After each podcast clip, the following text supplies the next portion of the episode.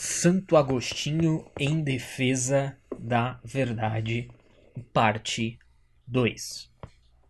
Hoje damos continuidade à série sobre relativismo, uma história da verdade, no seu segundo episódio a respeito do enfrentamento de Santo Agostinho por parte dos céticos e dos relativistas. Então, continuando o episódio da semana passada, hoje a gente vai adentro da obra uh, Contra os Acadêmicos de Santo Agostinho e as respostas oferecidas pelo doutor da igreja aos relativistas e céticos. Oliver Talk.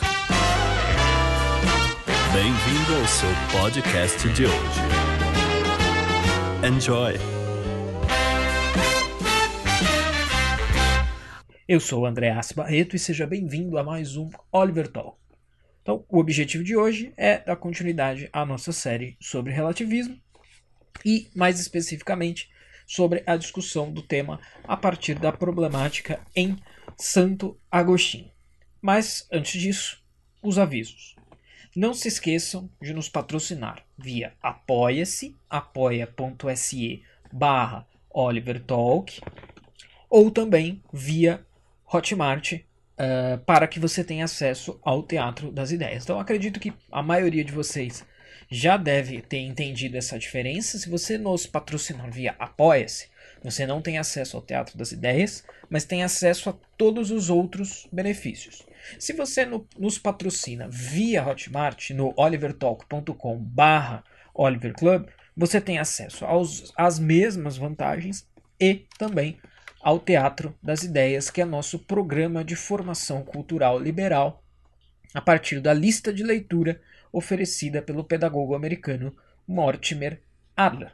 Então, quem assina tem acesso a muitos conteúdos exclusivos: a revista Cronos, o guia bibliográfico e cultural do Oliver Talk, podcasts exclusivos, e-books e muito mais. Fiquem atentos. E quem está com a gente via Hotmart tem acesso ao Teatro das Ideias.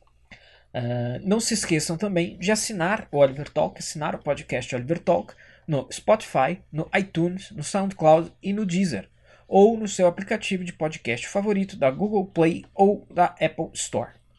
Caso esteja ouvindo pelo YouTube, não se esqueça de se inscrever no canal e ativar o sininho para as notificações.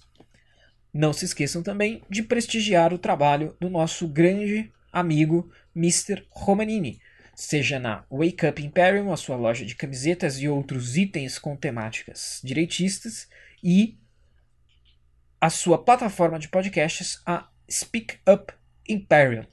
Então, vamos ao que interessa. Semana passada falamos aí sobre a perspectiva de Santo Agostinho é, e como Santo Agostinho enfrentou o que a gente está chamando aqui de problema do relativismo. Eu chamo a atenção aqui para esse fato novamente. Peço desculpas para quem já entendeu, para quem já sabe. Vai tomar aí 50 segundos, um minuto, mas é um informe que eu preciso necessariamente passar. Essa série sobre relativismo ela é levemente diferente da série sobre Jordan Peterson, onde você poderia, é, com toda a capacidade, pousar no episódio 6, 8, 3 e ouvir tranquilamente sem necessariamente precisar dos referenciais dos episódios anteriores. Embora também fosse muito útil que você acompanhasse a coisa cronologicamente na série sobre Peterson. Nessa série, eu acredito que existe uma dependência maior dos episódios anteriores. Sempre existe a possibilidade de alguém estar caindo pela primeira vez no Oliver Talk no episódio de hoje, nesse episódio de agora que você está ouvindo. Se esse for o caso, continue, prossiga, mas procure, na medida do possível, ouvir uh, os episódios anteriores para você ficar tanto inteirado do assunto, dos argumentos, mas também, como eu já aludi no episódio anterior, existe uma linha de raciocínio subjacente e que conecta e que costura todos os episódios dessa série. Então, por exemplo, a gente não falou de Platão, falou de Sócrates, falou de Platão e depois estamos falando de Agostinho por mero acaso. Eu não escrevi os nomes e fiz um sorteio e falei, ah, não, vou falar de Sócrates, Platão e Agostinho. Não. Existe uma lógica interna na escolha desses autores, porque o diálogo intelectual que eles estão travando, é, existe uma continuidade entre eles mesmos, né, que vai além da mera escolha da minha parte. Então, quem não fez isso, ouça os episódios anteriores. E na semana passada eu contextualizei para vocês o debate, o problema do relativismo, da ideia de não haver uh, uma verdade objetiva, uh, uma sabedoria, um conhecimento. É, em Santo Agostinho, eu disse que utilizei uma parte de uma tese de doutorado chamada O Estamento da Verdade no Contra os Acadêmicos de Agostinho, a tese do Pelaio Moreno Palácios. Foi até muito interessante que no, no vídeo no YouTube com o áudio do podcast anterior, alguém colocou essa tese de doutorado lá nos comentários, mas isso vocês encontram, quem tiver esse interesse, encontra com facilidade lá. Hoje, para dar continuidade ao raciocínio do episódio anterior, eu vou utilizar novamente essa, essa tese de doutorado e farei a leitura e comentário de alguns trechos que eu acredito pertinentes e ilustrativos aqui para nós do livro Contra os Acadêmicos uh, de Santo Agostinho. Lembrando também que, além da, dessa tese de doutorado citada, quem se interessar por esse tema em Agostinho, quem se interessar por Agostinho, esse tema também é tratado no livro agostiniano chamado Sobre a Felicidade, da Vida Beata. Mas aqui eu escolhi por bem uh, utilizar como base principal o livro Contra os Acadêmicos. Né? Então vamos lá. Então, enfrentamento de Agostinho ao problema da verdade, do conhecimento, da sabedoria, o que é o conhecimento, o que é a ciência, quem é o sábio, qual é a postura coerente, correta do sábio e o que, que isso tudo tem a ver com esses filósofos ou supostos filósofos aí que são os acadêmicos. Né? Uh, então, dizia Agostinho uh, que a ocupação, a principal ocupação do sábio, né, deve ser, deve ser, deve consistir em buscar com todo empenho a verdade. Tá? Então eu já di, havia dito isso no episódio anterior. Agostinho acreditava que esse, essa questão não é uma questão como a gente normalmente a trata é, hoje em dia, né? Então é, é, é, talvez seja impossível não, não utilizar o exemplo que está em voga essa semana, que é o do aborto novamente. É, então não tem essa de eu vou para casa feliz com a minha opinião sobre o aborto, você vai para sua casa feliz com a sua opinião sobre o aborto e problema resolvido. Não, a gente precisa chegar a um consenso cuja base seja conhecimento e verdade para solucionar a questão, digamos. Né? Então, Agostinho via o problema da verdade, o problema do conhecimento objetivo, como uma questão que consistia na busca uh, que o sábio deveria colocar o máximo de empenho possível. Para Santo Agostinho, essa questão era uma questão de extrema importância, extrema relevância, não era uma questão menor, não era uma brincadeira, não era um jogo retórico, não era um aceite de todas as opiniões possíveis e imagináveis. Então, é, é, Santo Agostinho dizia que uh, o sábio, a busca do sábio, deve ser muito empenhada em relação à verdade, sendo que outros filósofos disseram que o seu sábio já tinha conseguido e os acadêmicos, né, então voltamos aos acadêmicos, por, suas, por sua vez, diziam é, que devia empregar-se todo o empenho na busca. Então, olha só, nos filósofos acadêmicos, segundo o retrato do próprio Agostinho, também existia essa ideia da busca pela verdade. Olha, a gente, pelo menos alguns acadêmicos acreditavam nisso, né? De que a gente deve buscar, por mais que a gente saiba que a gente não vai encontrar né? A gente não vai encontrar a verdade, o máximo que a gente vai conseguir é falar em termos de possibilidades, é falar em termos de verossimilhança, que é aquela aproximação com a verdade, mas a gente pode se empenhar na busca por ela, sabendo que nós não vamos encontrá-la, a verdade não é acessível. Uh, e também que as ações, então, diziam os acadêmicos, segundo Agostinho, né, que devia empregar-se todo o empenho na busca pela verdade e ordenar toda a ação para este fim, né? a busca pela verdade. Se a gente fizer uma avaliação, e aqui é, é André falando e não Agostinho, uh, essa é uma coisa bastante estranha. Né? Para que, que você vai se colocar na busca de algo que você não sabe de antemão, você sabe a priori que você supostamente não irá encontrar? É uma posição estranha, né?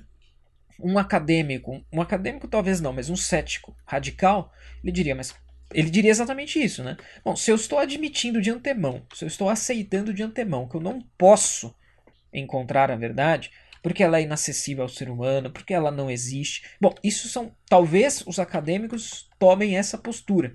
Né? A verdade talvez exista, só que ela é inacessível para nós. Isso é diferente de dizer que a verdade não existe. Mas, de certa maneira, o que, tá, o que a gente tem aí é um quadro de, de discussão e de embate entre aqueles que acreditam que existe uma verdade objetiva a ser buscada e alcançada, aqueles que eventualmente dizem que existe uma verdade objetiva, que nós devemos estar na busca, mas que nós não iremos encontrá-la, e aqueles que dizem que nós não devemos nem estar na busca, porque isso é absolutamente inacessível, ou a gente não deve estar na busca porque isso não existe. Isso é uma empreitada sem sentido, porque eu tô, estaria me colocando na busca de algo que simplesmente não existe. Né? É, então, dentro dessa ótica aí, como Agostinho retrata a descrição do e aqui nessa discussão que a gente está tendo sobre verdade em Santo Agostinho, não dá para dissociar, não é possível dissociar é, conceitos como ciência, sabedoria, sábio de verdade. Então Santo Agostinho ele, tá, ele faz, num determinado momento, uma definição do que, que seria o sábio para ele, ou do que seria o sábio de fato, e aquilo que os acadêmicos acreditavam que, fossem, uh, que fosse o sábio. Né? Então, é, segundo ele, né, que a gente, os acadêmicos diziam que a gente devia se empenhar na busca pela verdade, ordenar as ações para esse fim, mas como a verdade se acharia oculta ou coberta e seria confusa e indiscernível, o sábio, para poder ordenar a sua vida, devia se ater àquilo que lhe parecia provável e verossímil. Então, no fundo, no fundo, o, a, a régua, o critério não é um critério de verdade, mas é um critério de probabilidade e é um critério de verossimilhança. Olha, se alguém fizer uma afirmação, a gente pode avaliar isso, mas isto é provável? Isto é verossímil? Isso é verdadeiro ou impossível? Essa régua ela não existe, ela não deve ser empregada. Mas a régua do provável e do possível, talvez sim, de acordo especificamente com relação aos acadêmicos. Vejam só, Santo Agostinho diz que estes filósofos acadêmicos, talvez alguns deles admitiam que a verdade estaria oculta ou coberta. Isso tem a ver com uma veja, o nome acadêmicos, ele não vem também do nada.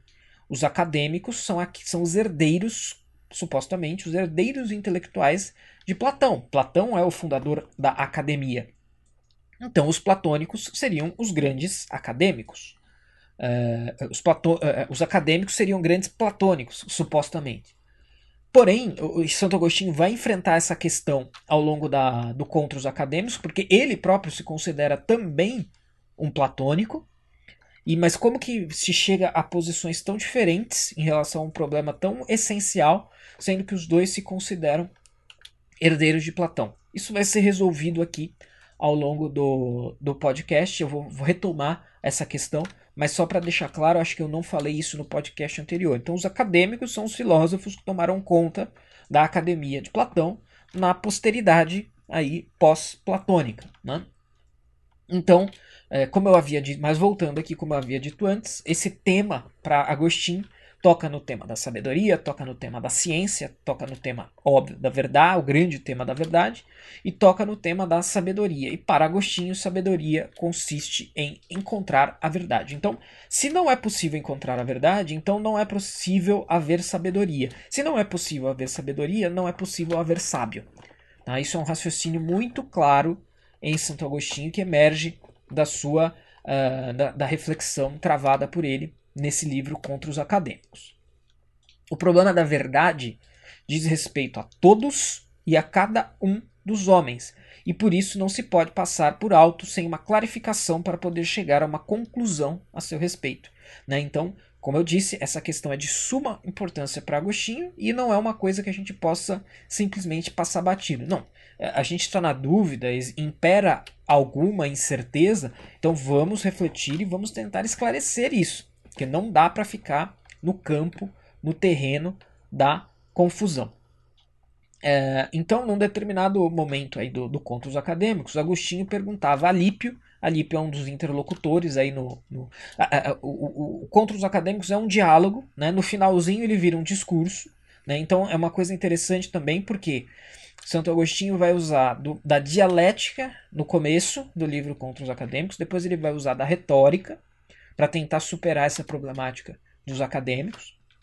Então a primeira parte é um diálogo, né? Mais uma vez aí, a gente pode atribuir também uma herança platônica, é a escolha da forma do diálogo para tratar desse tipo de problemática. Né? Então, numa determinada altura do Contos Acadêmicos, é, Agostinho perguntava a Lípio se não lhe parecia é, é, não se lhe parecia ao sábio segundo o seu parecer, mas se lhe parecia a ele que o sábio sabia a sabedoria. Então, peraí, vamos lá. O que está sendo dito aqui? Para os acadêmicos, o tudo que a gente tem são, são posições de possibilidade e verossimilhança. Então, a definição de sábio dentro desse contexto, o sábio é aquele que parece saber. Né? E Agostinho aponta para a contradição disso. Né? Peraí, mas o sábio ele tem que de fato possuir a sabedoria, deter a sabedoria, ou pelo menos parte da sabedoria, não tem como. Se, esse negócio de ser sábio é parecer sábio, isso daí é enganação, isso é furada. Não tem como o sábio parecer sábio. Se o sábio parece sábio, mas não é sábio, ele não, na verdade, na realidade, não é um sábio, portanto, né? Então dizia Agostinho: Não te pergunto que lhe parece ao sábio, conforme teu parecer, mas se te parece que o sábio sabe a sabedoria. Então, Agostinho está começando. Eu sei que é um pouquinho confuso, mas o que, que o Agostinho está fazendo aqui? Ele está começando a encurralar essa, essas, essas definições e essas abordagens acadêmicas. Olha, se você está falando que o sábio parece apenas ser sábio, parece ser detentor da sabedoria, então seu conceito é problemático. Né? E o que faz muito sentido, então os acadêmicos parecem ser uma forma moderada aí de céticos ou de relativistas, mas é, na verdade essa posição supostamente moderada ela não se sustenta, nem do ponto de vista do Agostinho, que quer chegar na sabedoria, que quer chegar na verdade, mas também do ponto de vista de um cético ou de um relativista radical. Eu não, pode, eu não posso dizer que algo parece, porque eu não sei se parece. Essa seria uma dúvida radical. Ah, parece que sim, mas eu não sei. Eu não sei nem se parece, né? Eu já citei para vocês, acredito até que no episódio anterior, que um cético famoso chamado Sexto Empírico uh, tinha um pouco dessa linha do parece, né? Bom, o mel é doce? Então é uma, é uma interrogação. O mel é doce? Sexto Empírico dizia: não sei, não posso saber, mas parece doce. Bom, tudo bem, a gente até pode dizer que o, o mel parece doce. Mas se a gente também não, se a gente não pode afirmar isso, não resolve muito o problema. Tá, parece, mas pode ser que pareça para você, não pareça para mim. E aí a gente fica exatamente nessa situação que eu quero chamar a atenção para vocês, nessa flutuação entre o relativismo e o ceticismo, que eu já falei que na minha visão, o, o, o ceticismo é o relativismo com coragem, é o relativismo que deu um passo adiante. Se para um parece e para o outro não, então a gente não sabe. Né? Pra, o, o relativista diz: bom, para mim parece doce o mel, mas para aquele outro ali não parece. Beleza, não tem como a gente saber se é doce ou se não é. Bom, se não tem como a gente saber se é doce ou se não é, então nós estamos numa condição de ceticismo e não exatamente de relativismo. O relativista ele para na pluralidade de opiniões. O cético ele vai além e fala, olha, a pluralidade de opiniões, ela mostra, ela ilustra que, é, na verdade, a gente não pode ter conhecimento. Né? É, e aí, prosseguindo aqui, né, Alípio tinha respondido seguindo a linha acadêmica, aquela indagação de Agostinho, sem afirmar nem negar. Ele estava tentando ser coerente com a posição acadêmica. Olha, eu não posso nem falar que sim, nem falar que não. Eu posso falar só o que parece. É, pois se, afirmaria, se afirmava, estaria temerariamente admitindo que soubesse algo. Né? E, e aí é um problema. Como é que você. Se você diz que tudo é. Tudo está no campo do parece, né, da aparência, então você não pode dizer que afirmar peremptoriamente que algo é ou que algo não é. Você só pode dizer parece que sim, parece que não. Como eu disse, Agostinho está aqui encurralando o sujeito, né? Uh, como Agostinho pedia e queria que eu fizesse. Claro, que aí o Agostinho, né, Santo Agostinho, poderia dar a, a, a cartada final. Mas essa indagação de Agostinho, o Alípio, que é um acadêmico, responde: podes aqui afirmar ou negar simplesmente. Ou seja, existem essas duas possibilidades, essas duas coisas podem parecer. E aí, pelo menos, o sujeito não feriu ali a, a, a, sua, a sua filosofia acadêmica.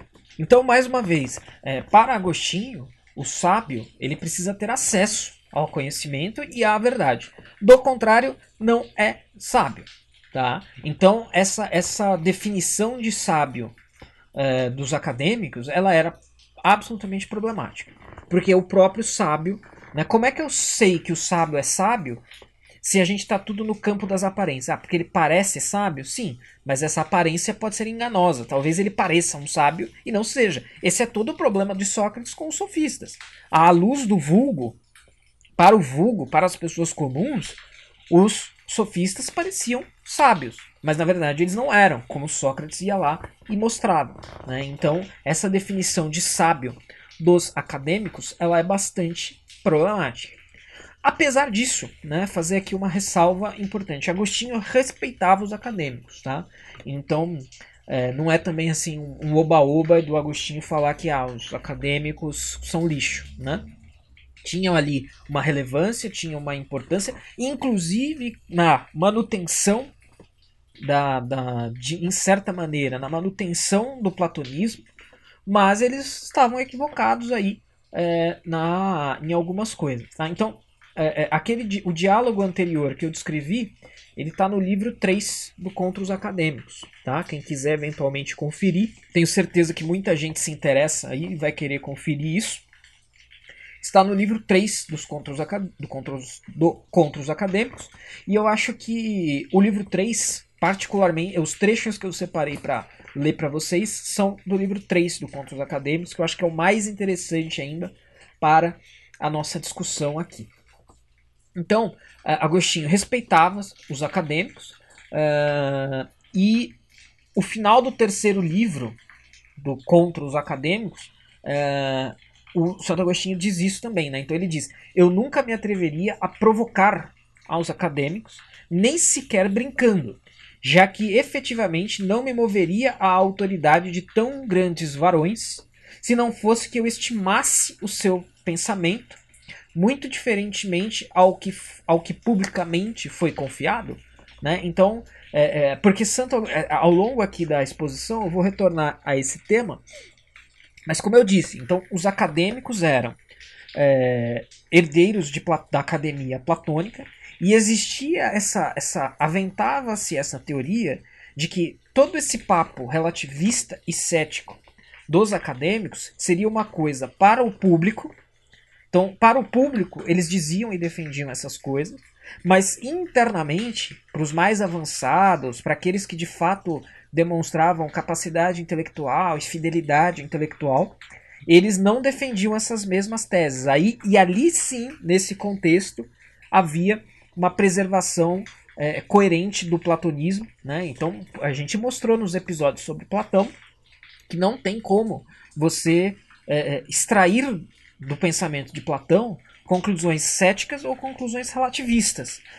E aí, como é que então os herdeiros de Platão, acadêmicos, estão justamente tirando, se arrogando herdeiros de Platão e tirando conclusões céticas e relativistas? Bom, existe, é, é aventada essa possibilidade, como eu disse aqui no, no, nesse trecho anterior que eu acabei de ler, que os acadêmicos eles tinham essa postura aí meio controversa de, em público, dizer uma coisa e no, no, no, no, no campo mais hermético, mais fechado, no interior da academia mesmo, havia ali uma manutenção do platonismo de fato. Por que supostamente faria-se isso? Para que se evitasse justamente a corrupção dos ensinamentos de Platão. É, claro, se a gente olhar ao longo aqui de tudo que já foi exposto, parece uma tese meio furada, mas na, talvez para eles naquele momento isso fizesse sentido. Se a gente jogasse o platonismo ao público, haveria muitas distorções, muitas má interpretações.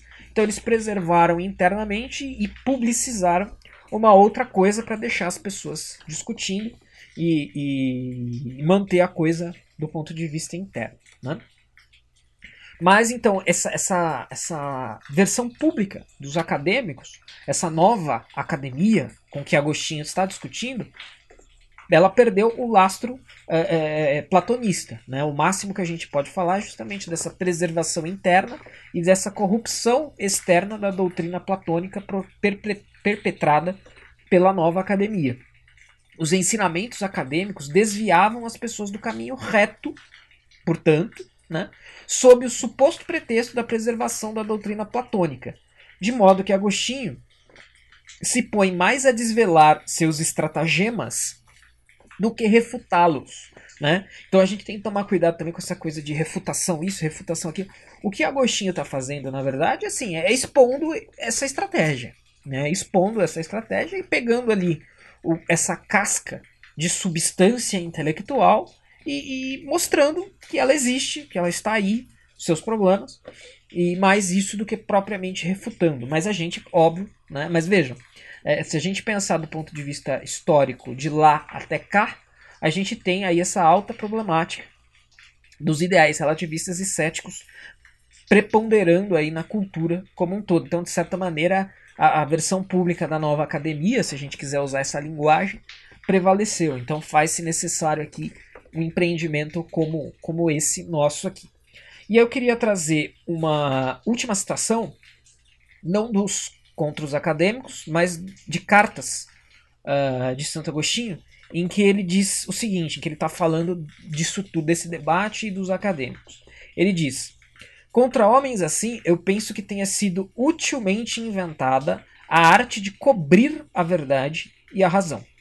Mas no nosso tempo, não se vêem filósofos a não ser talvez amiguinhos do corpo, os quais, na verdade, não posso considerar dignos de tão venerável nome. Então, mais uma vez, né? É, é para Agostinho o negócio era sério, e para Agostinho o negócio filósofo é coisa séria, sábio é coisa séria. Então você também não pode sair dando esse nome para qualquer qualquer cortela, qualquer carnal aí, qualquer tranqueira. Não pode ganhar o nome de filósofo porque o negócio é, é sério. A brincadeira não é brincadeira, é, é sério. Mas aqui ele diz: Creio que os homens devem ser conduzidos à esperança de encontrar a verdade. Se a estes a opinião dos acadêmicos não tem desviado com a sutileza dos seus discursos de compreender as coisas, né? Então assim, o homem deve ser conduzido à esperança de encontrar a verdade. E o que os acadêmicos fazem, na verdade, é desviar os homens disso, né? Porque eles estão falando que a verdade é inalcançável. E para que não comece agora a ser obstáculo para inserir a sabedoria aquilo que, dadas as circunstâncias, foi oportuno para extirpar erros profundamente radicais. Então, olha, isso aqui pode ter tido um certo papel, mas chegou a hora da gente deixar isso aqui de lado, porque isso aqui está tirando as pessoas do caminho da, da, do caminho devido, do caminho reto, do caminho correto. Uma outra imagem que a gente vai voltar a ela ao longo dos trechos que eu vou ler do Contos Acadêmicos, mas uma imagem que Santo Agostinho faz quando ele vai analisar então essa casca, essas estratagemas dos acadêmicos, é a, é a ideia do machado de dois gumes. A gente vai voltar mais ou menos a isso no episódio especificamente destinado às refutações do relativismo, mas o que basicamente Santo Agostinho está querendo dizer quando ele fala dessa coisa do machado de dois gumes é que ele está dizendo o seguinte: a argumentação relativista ou cética ela recai sobre ela própria. Ela é uma arapuca para si mesma. Ela é autofágica. Se você pegar os supostos princípios, se você pegar as afirmações dos uh, acadêmicos relativistas céticos e você aplicar às próprias ideias acadêmicas, elas, elas caem sob esse próprio critério. Ou seja, são, são, são ideias que sofrem a partir delas próprias. E isso é um problema, isso é uma, uma contradição. Mas então, eu separei aqui alguns trechos. É, eu tenho a edição que eu tenho aqui é a edição da editora Paulus, é o volume 24 da coleção Patrística, que contém os diálogos contra os acadêmicos, que contém o diálogo contra os acadêmicos, e os livros A Ordem, A Grandeza da Alma e O Mestre. Tá? Então eu vou falar as páginas para eventualmente aqueles que comprarem, já compraram, forem comprar, etc, etc. Na página 79 desse livro, tem aqui um trecho relativamente longo que eu vou ler uma, algumas partes dele para vocês. Mas diz aqui Santo Agostinho: Agirei de boa fé, pois tens direito de exigi-lo. Os acadêmicos afirmavam que o homem não pode alcançar a ciência das coisas referentes à filosofia. Então, ou seja, não dá para atingir conhecimento em nenhuma questão filosófica. Essa era a ideia dos acadêmicos. Carnéades recusava ocupar-se de qualquer outra coisa, mas que pode ser sábio e que todo o dever do sábio, como tu mesmo, Licêncio, o expuseste naquela discussão, consiste na busca da verdade. Lembram, né? Sócrates dizia isso.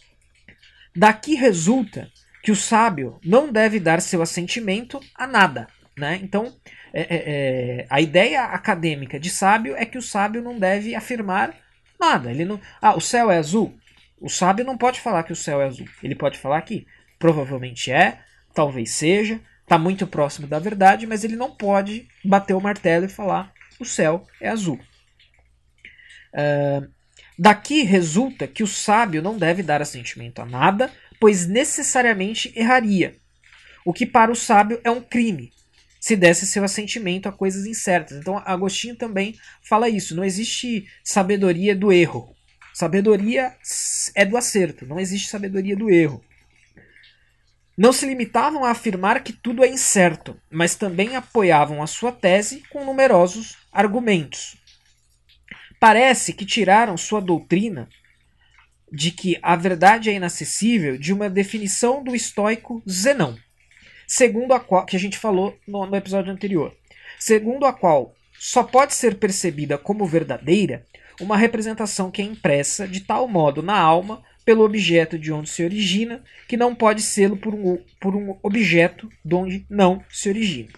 Ou, mais breve e claramente, o verdadeiro pode ser reconhecido por certos sinais que o falso não pode ter.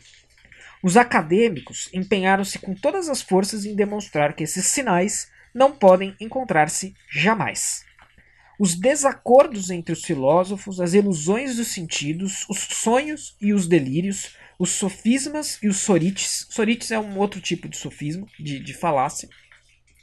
Tudo isso foi usado em defesa da sua tese. Então, olha só, essa é uma outra coisa que quem tiver um conhecimento de filosofia um pouquinho mais refinado vai saber que, ao longo de toda a história da filosofia, as pessoas tentaram usar esse argumento de que a multiplicidade de posicionamentos filosóficos é uma evidência, é uma prova de que filosofia é besteira, de que os filósofos, na verdade, eles são bobos, porque cada um diz uma coisa e nenhum entra é, em acordo entre si. Então isso seria uma prova de que a filosofia não pode, não existe conhecimento em filosofia.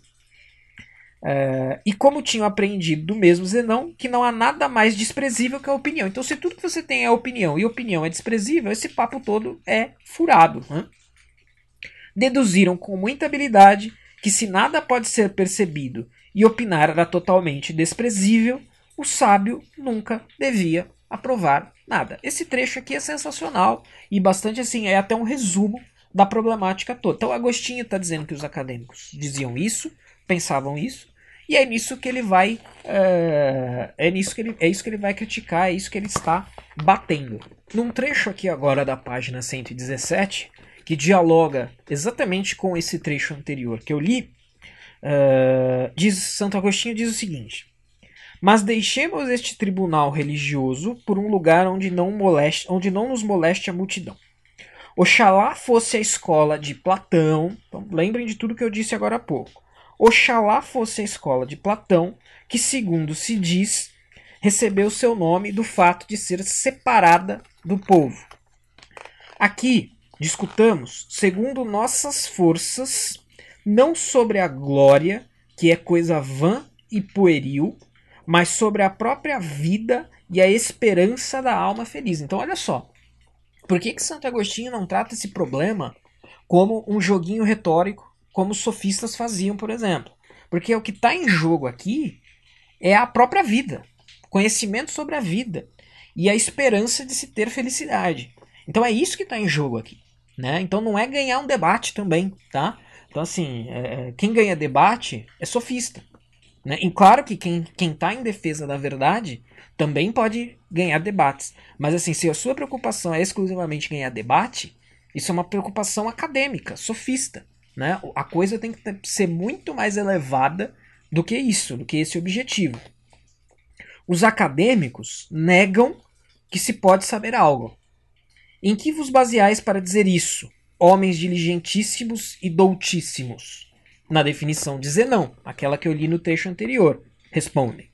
Mas por quê? E olhem só, agora vem o Chan Chan aqui. Na definição de, Zen, é, na definição de Zenão, respondem, mas por quê? Se ela é verdadeira, aquele que a conhece sabe alguma coisa. Se é falsa, não deveriam abalar homens tão fortes. Olha só que interessante. Quando Agostinho diz isso aqui, ele está basicamente já nos dando a refutação do relativismo.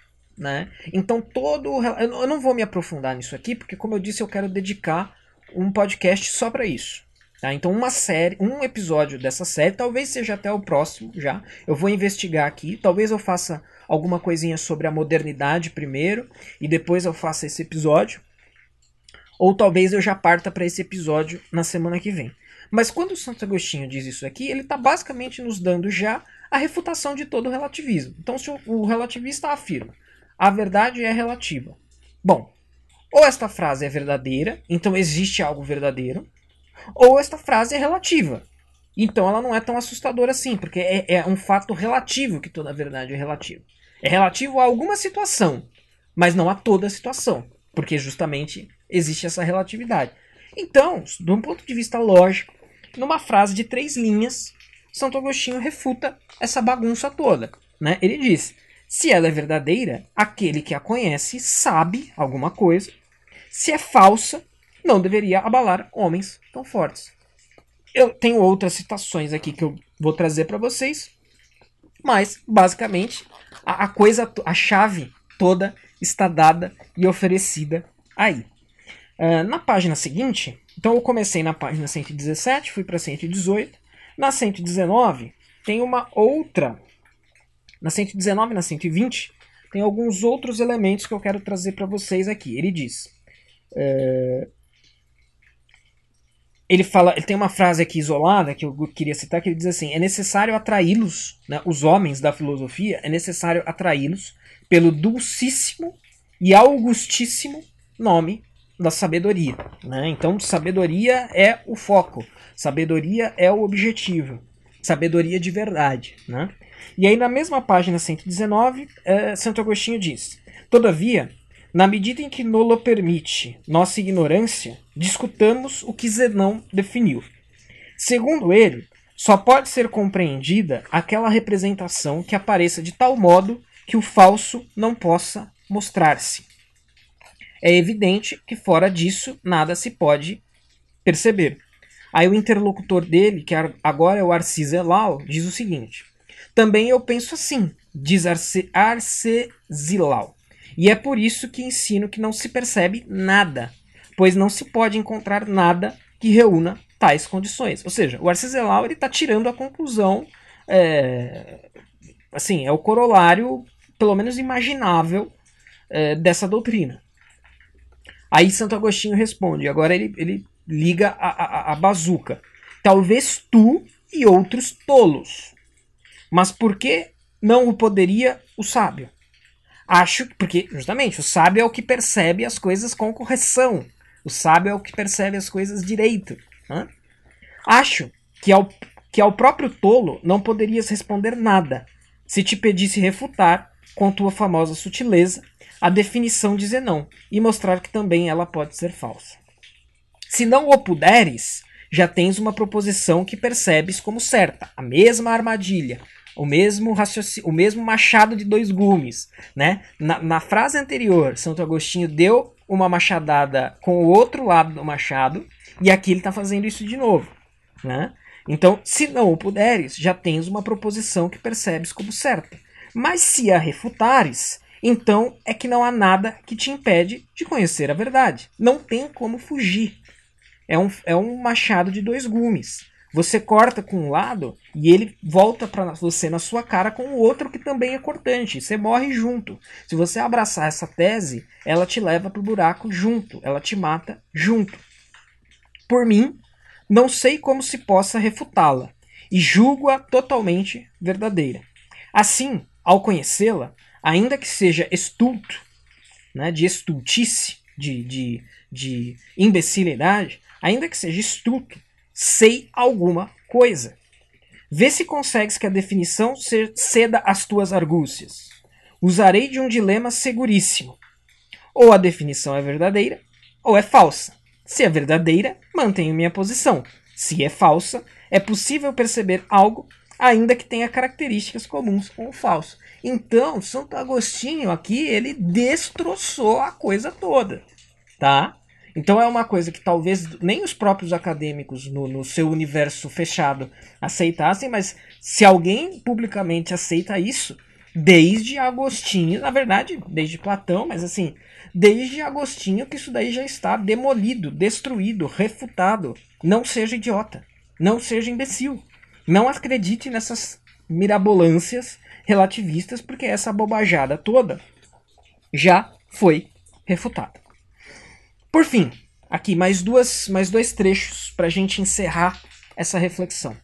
É, na página 138, Santo Agostinho diz: O que terá levado tão eminentes homens, né, os acadêmicos, a afirmar, nas suas perpétuas e obstinadas discussões, que ninguém pode chegar ao conhecimento da verdade? Então, o que, que levou os, os acadêmicos a dizer isso? Ouvi agora, com um pouco mais de atenção, não o que sei, mas o que penso. Reservei para o fim este ponto, onde, se puder, explicarei qual me parece ser todo o pensamento dos acadêmicos. Então, aqui no finalzinho do livro, ele vai fazer ainda, ao final, uma, um resumo, um sumário do ceticismo acadêmico. Né? Ele, ele, nesse, nesse trecho aqui, ele vai falar do, de Platão, ele vai, ele vai expor. Até, eu vou ler mais um parágrafo só para esclarecer, mas ele vai falar da tese do, do, dos acadêmicos públicos e dos acadêmicos privados, entre aspas. Essa, esse, essa definição é minha, tá? Acadêmicos públicos, acadêmicos privados é André, não é Agostinho, não é, não é Palácios, não é o autor da tese, sou eu aqui falando. Então, mas eh, Santo Agostinho diz: Platão foi o homem mais sábio e mais erudito do seu tempo. Falou de tal modo que tudo que, se, tudo que dizia se tornava grande e disse coisas que, de qualquer modo que as dissesse, nunca se tornavam pequenas. Após a morte do seu mestre Sócrates, por quem tinha especial predileção, aprendeu ainda muito mais coisas dos pitagóricos. E os pitagóricos, eles tinham também essa coisa de ensinamentos públicos e ensinamentos privados. Doutrinas para os iniciados, doutrinas para os não iniciados, tá? Acredito que Santo Agostinho, isso é também André falando, tá? não é nenhum comentador ou não é o próprio Santo Agostinho, mas eu acho que talvez o próprio Santo Agostinho esteja mencionando essa influência pitagórica que Platão sofreu como um elemento de prova disso que eu falei antes. Ora, Pitágoras, insatisfeito com a filosofia grega, que na época era quase inexistente, ou, em todo caso, muito secreta, depois que, pelos argumentos de um certo Ferecides, foi levado a crer na imortalidade da alma, ouvir ainda muitos sábios no curso de longas e longínquas peregrinações. Então, o Santo Agostinho ele vai, vai, ele vai tentando explicar como que os acadêmicos chegaram onde chegaram e por que chegaram, apesar de terem sido influenciados por Platão. Tá? Isso daí, quem tiver interesse pode buscar, não é uma, uma, uma coisa tão interessante para nós aqui. Por fim, na página 145, já muito próxima da conclusão do livro, do fechamento do livro, Santo Agostinho diz, e aí eu acho que ele encerra magistralmente: ele diz: Agora me basta não crer que o homem é incapaz de encontrar a verdade. Quem achar que os acadêmicos tiveram essa opinião, ouça Cícero.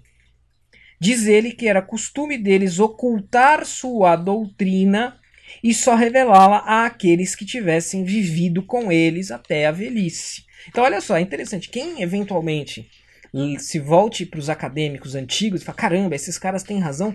esse provavelmente é o imbecil, é o idiota, é o estulto. Porque os caras, nem os caras acreditavam nisso. Né? Porque aí, lá na frente, depois, no decorrer dessa série, a gente vai falar se o relativismo é tão facilmente refutado, porque existem relativistas. Bom, no caso dos acadêmicos, que Santo Agostinho admirava, Santo Agostinho dizia que tinha o mérito, é porque talvez eles. É, o que eles diziam publicamente era para enganar a trouxa. Né? Ó, fica vocês discutindo, fica, deixa as crianças no playground que a gente faz um negócio sério aqui. Né? Então é isso que, que o Agostinho está mencionando aqui no final.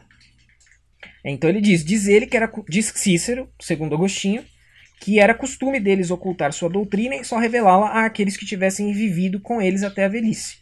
Qual foi esta doutrina? Deus sabe.